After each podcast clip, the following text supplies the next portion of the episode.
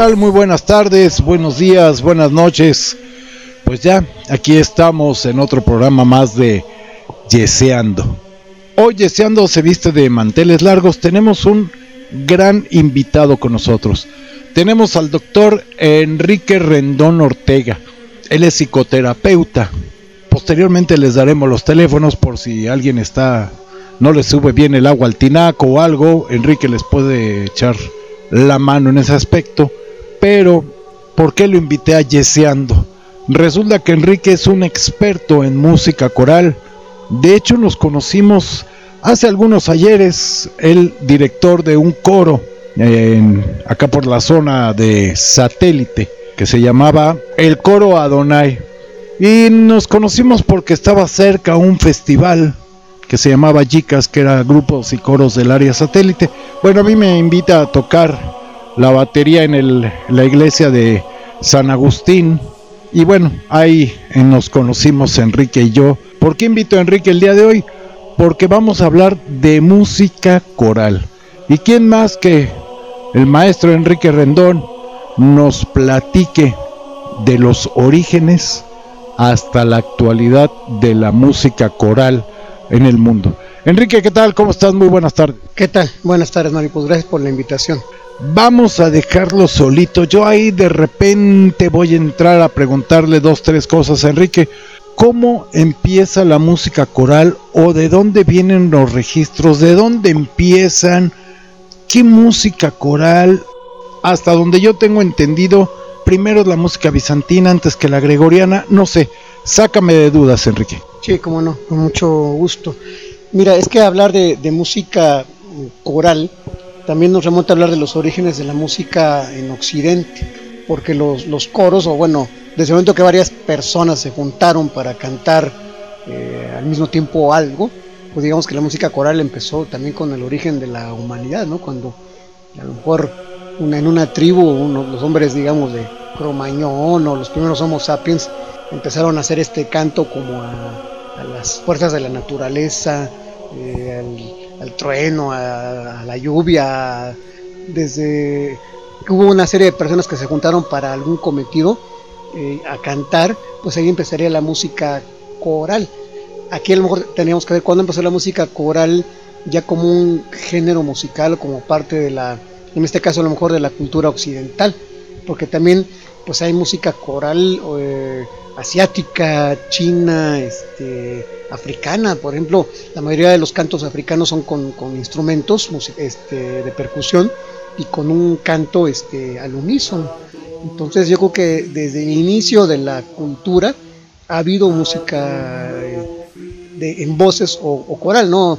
Ahora el término coral se ha, se ha reducido, o más bien el significado de música coral, tiene que ver con los coros y propiamente digamos con la música que tiene que ver más con la tendencia de tipo religioso, sobre todo con dos grandes eh, o tres grandes tradiciones religiosas, que es la, la judía, la cristiana y la, y la musulmana.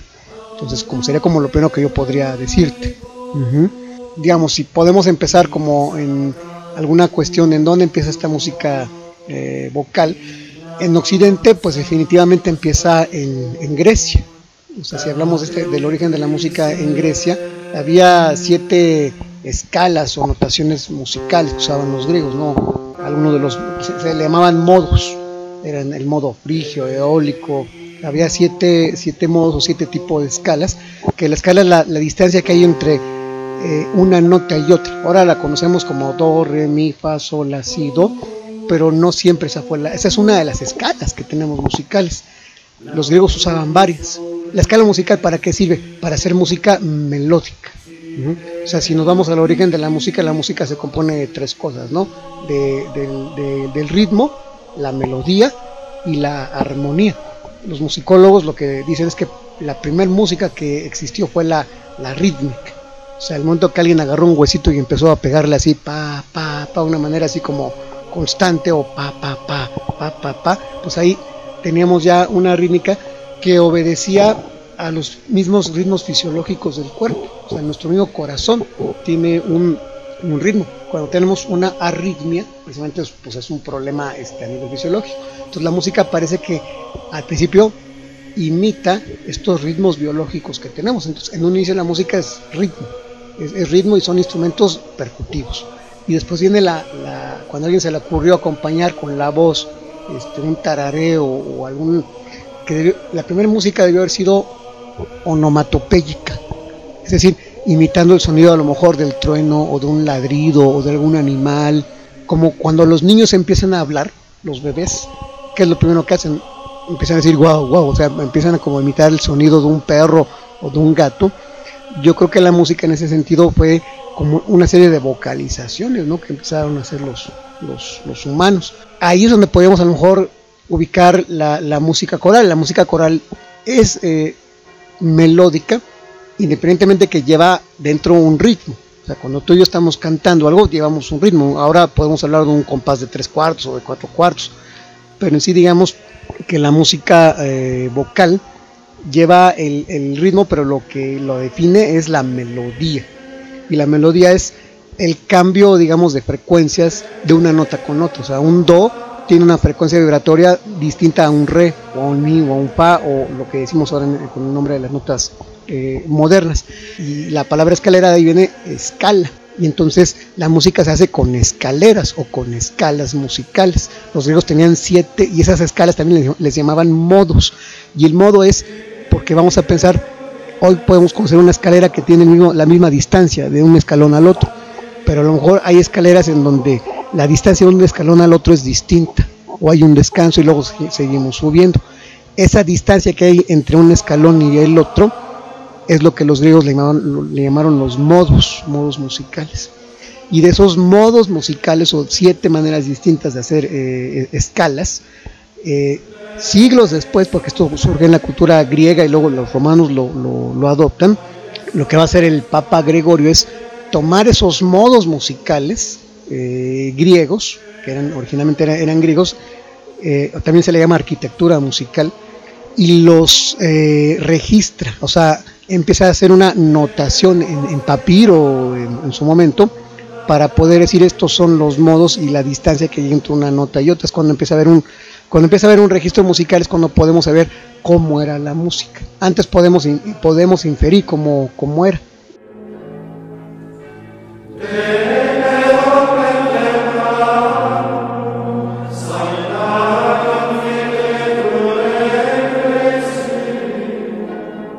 lo que yo comentaba, bueno, hace un rato es que la, música coral gregoriana, en el fondo, era una repetición de la música paleocristiana, porque Gregorio estamos ya en la Edad Media, siglo 7, 8 de nuestra era, pero la música, ¿cuándo empieza la música paleocristiana? En el siglo I. En, el siglo I, tomando en cuenta como esta fecha no del año cero, que bueno, ese es otro, tema que luego platicamos en otro momento, el origen de los calendarios, ¿no?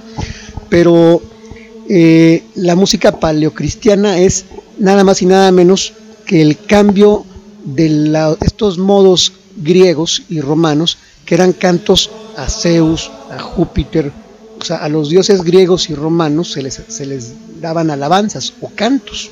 Y entonces cuando el emperador Constantino, por el año 300 y cachito, no tengo ahorita el dato claro de nuestra era, eh, nombra religión oficial al cristianismo como la religión oficial del imperio romano, entonces todo lo que se cantaba a los dioses se va a cantar ahora a el primer canon que se empieza a hacer, eh, digamos, eh, religioso.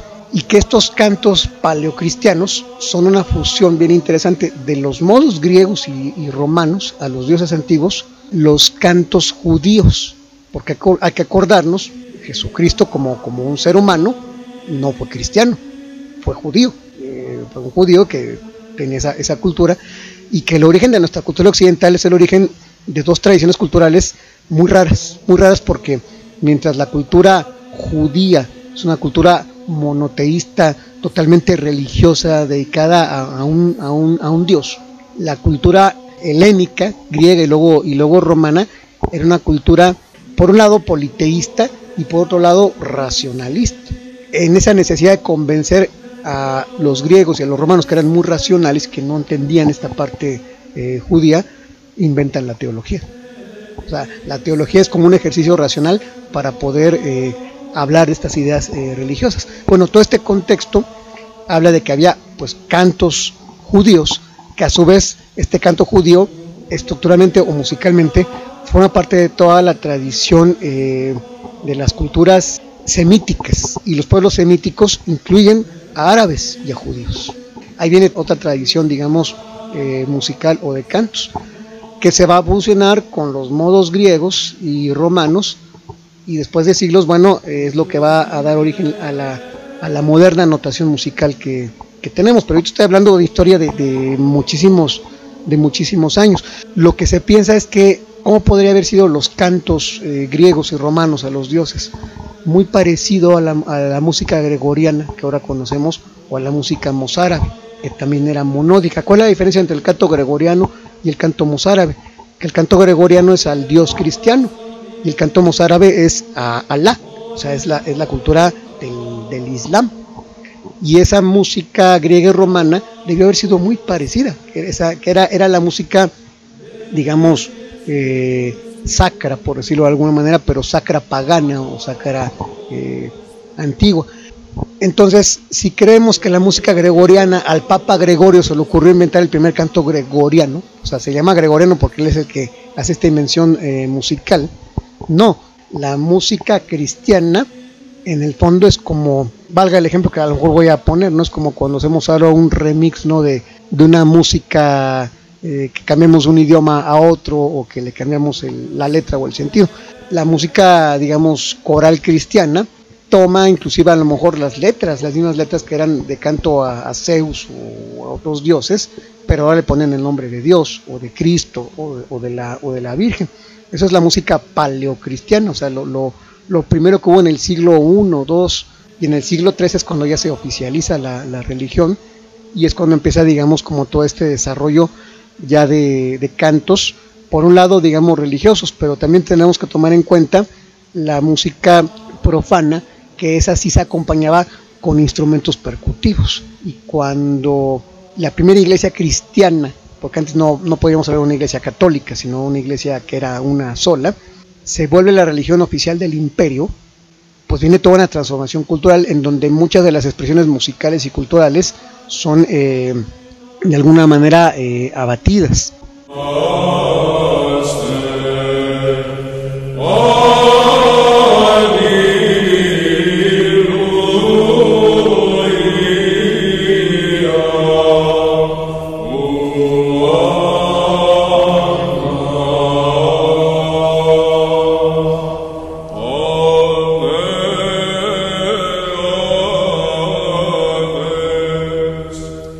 La música bizantina, ¿en dónde entra aquí? ¿En qué parte entra? ¿Antes? ¿Después? Siempre ha sido mi gran duda, la música bizantina. Pues mira, aquí también es una, una discusión enorme en, en, en, con historiadores del arte y de, y la música. Aquí tenemos que acudir a la historia eh, universal porque bizantina viene de la ciudad de Bizancio, que es el, fue el nombre también de la ciudad de Constantinopla cuando el imperio romano se divide, porque el imperio romano fue enorme, enorme, ¿no? Entonces Roma se empieza a, expandir como imperio por largo de cientos de, años. Respondiendo a tu pregunta, bueno, ¿qué onda con la música bizantina? Lo que pasa es que ese imperio romano todavía es uno. Y luego viene la gran división del imperio eh, romano con la muerte de Alejandro Magno, o sea, de, los últimos, cuando es todo este, este imperio que se divide con los generales, ¿no? que seguían a, Alejandro Magno, el imperio romano se parte en dos. Va a ser el imperio romano de Oriente y el imperio romano de Occidente. El imperio romano de Occidente siempre con su capital en, en Roma y el imperio romano de Oriente con capital en Constantinopla, Bizancio, que después se va a llamar. Entonces, la cultura bizantina surge después del rompimiento del gran imperio, del gran imperio romano. Cuando hablamos de la música bizantina, ya estamos eh, en los albores de la, lo que va a ser la edad, eh, la edad media. Podemos decir que quizás un poco a la par, el canto gregoriano por un lado está en lo que había sido el antiguo imperio romano eh, occidental y el canto y la música bizantina va a ser en el imperio romano, digamos, bizantino, que ya no se va a llamar romano, se va, se va a llamar imperio bizantino como, como tal, donde ahí sí se conservó un poco más la cultura que en, la, otra, en la otra parte. Van un poco a la par, es una gran eh, la gran discusión en los musicólogos, historiadores del arte, de qué fue primero, si el canto gregoriano, el canto mozárabe o el canto bizantino. Entonces, eh, en ese sentido, digamos que son, son contemporáneos, contemporáneos. No sé si más o menos respondí a tu pregunta. Eh, seguimos en tela de juicio y ahora con la mozárabe ya me hiciste más bolas, ya entren más dudas que tendremos que investigar.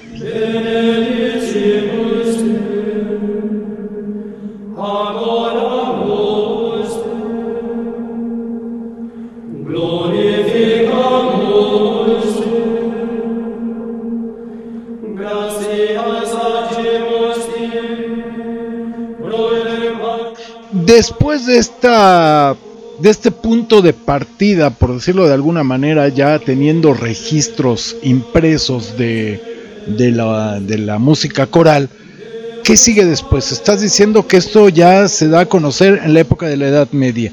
¿Qué viene después de la música eh, muy clavada en la cuestión de religión? ¿Qué sigue? ¿Qué evoluciona el coro? ¿Después a qué sigue? ¿A qué pasa? Eh, no sé, el motete, no sé, vaya, finalmente tenemos entendido también que la música coral hay para todo público, no nada más es religiosa, que se le llama pagana o no sé, que incita al, mal, ¿no? La música que hasta la fecha mucha gente muy religiosa dice que la música eh, popular es incita al mal. Eh, ¿Cuál es la evolución de la música coral? Bueno, ya digamos con estas tres tradiciones que ya son pues dos tradiciones cristianas, la, cristiana digamos eh, romana, que se le va a llamar románica. Cuando hablamos de estilo románico, ya es esta influencia que trae la herencia de la cultura griega y romana, pero que es cristiana. O sea, el románico ya es cristiano. Y lo bizantino, que también es cristiano, pero ortodoxo. Entonces, en estas tradiciones musicales, oralmente se va pasando, digamos, la enseñanza musical de cómo eran los cantos. Y el canto en ese sentido coral es pues totalmente dedicado a Dios. Y algo que sería también muy importante comentar es que una gran influencia para la música coral religiosa fue la arquitectura. La arquitectura de lo que luego se va a llamar el estilo gótico, que empieza en Bizancio. Estas catedrales góticas que tienen unas torres enormes y que los espacios interiores son con una, altura de, los techos enormes. Entonces imagínate la acústica que tenían estos centros religiosos. Entonces la arquitectura como tal también es eh, algo que va a ayudar al asunto del canto, que luego se va, bueno, en la parte romana, románica, le van a llamar gregoriano, en el otro le van a llamar canto bizantino, pero tiene la influencia de estos eh, lugares físicos que causan una especie de, eco, porque ¿cuál es la, misión de una catedral de este, de este tipo? Como meterte en un estado eh, meditativo, de arrobamiento. Entonces, qué gran diferencia esta música que te lleva como un estado interno de meditación, de arrobamiento meditativo, a la vez de la música popular que estaba en aquel momento, pero que era prohibidísimo, ¿no? Eh, tocarla, de, de, la cual pues quizás no hubo registros, porque lo único que se registró era la música eh, de este tipo, ¿no? De la, de la música paleocristiana al, al románico, pues pasan varios, varios siglos. Lo que se conoce como la Edad Media, la Edad Media, pues esa Edad Media dura casi mil años, dura nueve siglos. Es, es enorme, ¿no? ¿Qué es lo que se cree? Que esos cantos gregorianos fueron casi siempre igual. En eso, imagínate que la música no haya cambiado en 900 años, o que haya cambiado muy poco y los registros de esa música se hacen al final de la Edad Media con el Papa Gregorio. Luego se va a llamar el famoso Renacimiento carolingio, que es previo al Renacimiento eh, en Italia, que es previo, previo a eso. O sea, el registro empieza ya siglos después. Aquí lo que habría que ver es cómo se conservó esa música, cómo se conservó la cultura en los monasterios, por ejemplo en el monasterio de Cluny, ¿no? que era más o menos por el siglo XII, ya de nuestra era, o sea, ahí era la Edad Media, pero ya era una Edad Media que estaba preparando lo que iba a ser luego el, Renacimiento. Ahí ya se podría registrar la música, no en una notación musical como el pentagrama, sino eran como de cuatro líneas y con una especie como de bolitas el registro del, del canto.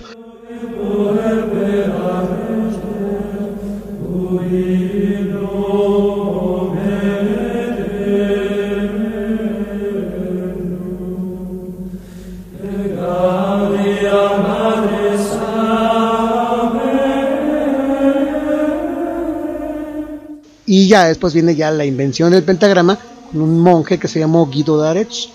Inventa el pentagrama, o sea, de penta, de cinco líneas, que era como mucho más práctico que ponerla de cuatro, y le da nombre a lo que va a ser ya la escala musical, digamos, occidental típica, ¿no?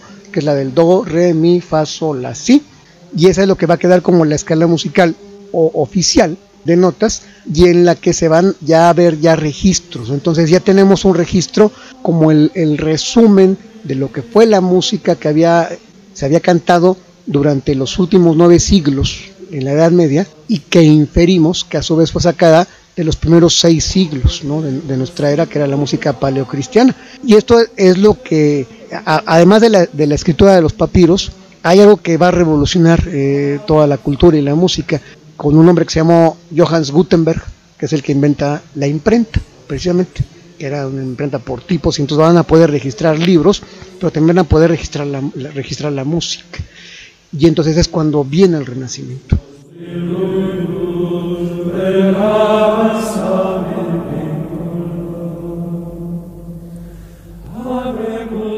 Les platico del contador público José Roberto Maya Saldaña. Él y sus contadores especializados de hacen las declaraciones fiscales tanto a empresas como a personas físicas. Pero, ¿cuál es la especialidad de ellos? Ellos están especializados en seguir si tu contador está haciendo tu contabilidad correcta. Y además, si tienes alguna devolución y no te la han reportado, ellos pueden hacer esto. El contador José Roberto Maya Saldaña. Lo podemos encontrar en sus redes sociales, que es Facebook y LinkedIn, como contadores especializados. En su página de internet http dos puntos diagonal diagonal contadoresmex.com.mx o si gustan pueden llamar al 5577 750291 repito 5577 750291 tenemos una promoción. Si mencionas que lo escuchaste aquí en Yeseando, tendrás un mes de descuento. Si pagas todo el año completo, vas a tener un mes de descuento. Contadores especializados de SC.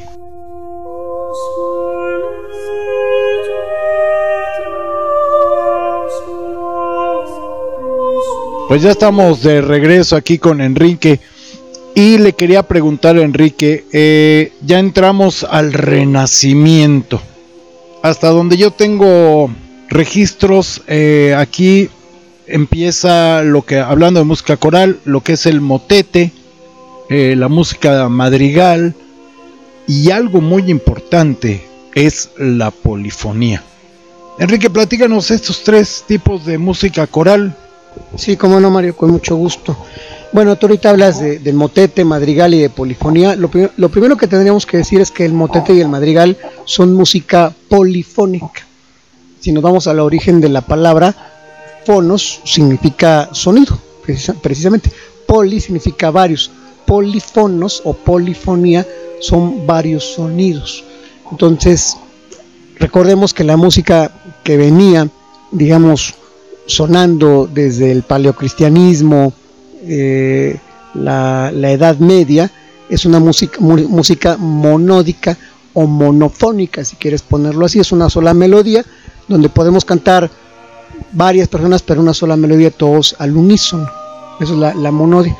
Y la música polifónica es que se cantan distintas melodías, digamos, a lo mejor como distintas escalas, si tú quieres verlo así, eh, mientras unos van subiendo de grave agudo, otra melodía va de agudo a grave en sentido contrario, pero se cantan de manera simultánea.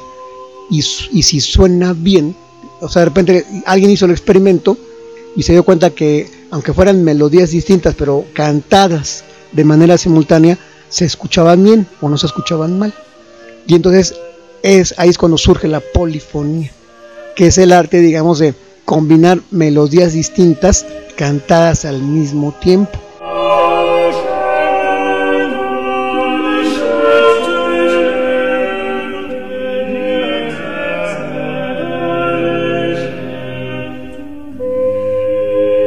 Eso es una revolución, una revolución a nivel eh, eh, musical, pero que el antecedente de la polifonía no está propiamente en el Renacimiento, sino en la última parte de la Edad Media, que se conoce como la Alta Edad eh, Media. De repente tendemos a pensar, ¿no? Que el imperio antiguo romano se acabó de un trancazo, que la Edad Media llegó de un, de un golpe y porrazo y que, y que se acabó la Edad Media y luego, luego entró el Renacimiento, ¿no? Así como bienvenido Año Nuevo, no. O sea, es como algo que va siendo paulatino, eh, gradual, y eso fue lo que pasó. O sea, no hay un cambio, digamos, como radical de la alta edad media al renacimiento. De hecho, el renacimiento es la continuación de la alta edad media. La gente que vivió, digamos, en el renacimiento, los intelectuales, los filósofos, los este, artistas de aquella época, para diferenciarse de la época anterior a ellos, dijeron que ellos eran renacentistas y que ellos imitaban o hacían emulación a la antigua cultura eh, griega y romana, y entonces decían, bueno, eso que pasó entre nosotros y, lo, y la antigua cultura fue algo medio. La invención del concepto de Edad Media lo hacen los renacentistas. O sea, en la Edad Media no decían estamos en la Edad Media, pues media entre qué. Pero lo que yo sí quiero decir es que no hay un cambio radical de la última Edad Media al Renacimiento. Más bien, el Renacimiento es el florecimiento de lo último que fue de la Edad Media. Y que la nota característica es la recuperación de la razón como un elemento central en el ser humano. O sea, siguió habiendo cultura y arte religioso, por supuesto, pero se recuperó algo muy importante, además de la razón, el cuerpo humano. Se empezaron a hacer esculturas nuevamente al estilo antiguo o emulando lo antiguo, y entonces vienen escultores como Miguel Ángel, eh, que van a recuperar la belleza del cuerpo. La capilla Sixtina, pintada por Miguel Ángel, pues tiene estas figuras que enseñan la corporalidad, ¿no? la desnudez, eh, nuevamente, y es recuperar, digamos, eh, fue un golpe a Platón, de alguna manera, ¿no? En el sentido de que se recupera el cuerpo, y qué curioso que en la música este cambio de, de ser todo religioso, incorporal, inmaterial, totalmente espiritual, a recuperar la materia, a recuperar el cuerpo, en la música se traduce de monodia a polifonía. O sea, la música también recupera su cuerpo, por decirlo de alguna, de alguna forma, porque se escucha mucho más eh, rico un motete o un madrigal que una música meramente monódica gregoriana, que es eh, totalmente religiosa. Aquí habría que hacer la alusión que el motete y el madrigal, bueno, pues uno es religioso y el otro tiene una letra profana, que a lo mejor es un canto al campo o, algo, alguna relación, eh, etcétera. Y que también al final de la Alta Edad Media hay otra música que es la de los trovadores o los juglares o los minesingers, que eran una especie como de trovadores, de, de trotamundos, por decirlo de alguna manera, que iban de pueblo en pueblo cantando las hazañas de un pueblo otro, contando las historias, pero a manera de canciones. Y era música eh, popular. Entonces, digamos que el gran brinco es de esta música eh, eh, monódica. Más o menos estábamos hablando por el año 1000 de nuestra, de nuestra era, porque también, por ejemplo, la nobleza germánica tenía mucha estima por esta, por esta música monódica. Y es la época también de los, de los caballeros, ¿no? la época de los caballeros andantes en este, en este sentido. También, además de los julares, había otros que les, llamaban tunos, eran parecidos, ¿no? De ahí la palabra, por ejemplo, tuna, ¿no? Ahora se le llama tuna a una tipo como, como estudiantina, pero que tiene un cierto tipo de características por los instrumentos. De hecho, los instrumentos de una tuna traen, tienen su herencia de, estos instrumentos de cuerda este, también muy, muy antiguos. Pero estamos hablando más o menos por el año, el año 1000. Y en esa época empiezan a recopilarse los primeros cancioneros también. Empieza a haber eh, registro de las canciones. Y la música gregoriana, pues es una música litúrgica que sustituyó a la antigua música romana. Fue una extensión de esta música litúrgica llamada eh, gregoriana.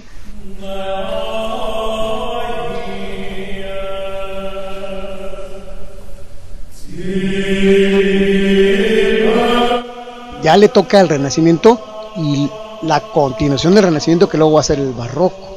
y luego la continuación del barroco va a ser el clasicismo, pero bueno, ya son cientos de años este, después, pero la música armónica adquiere su, su reinado no en el renacimiento, no en el barroco, sino hasta el clasicismo.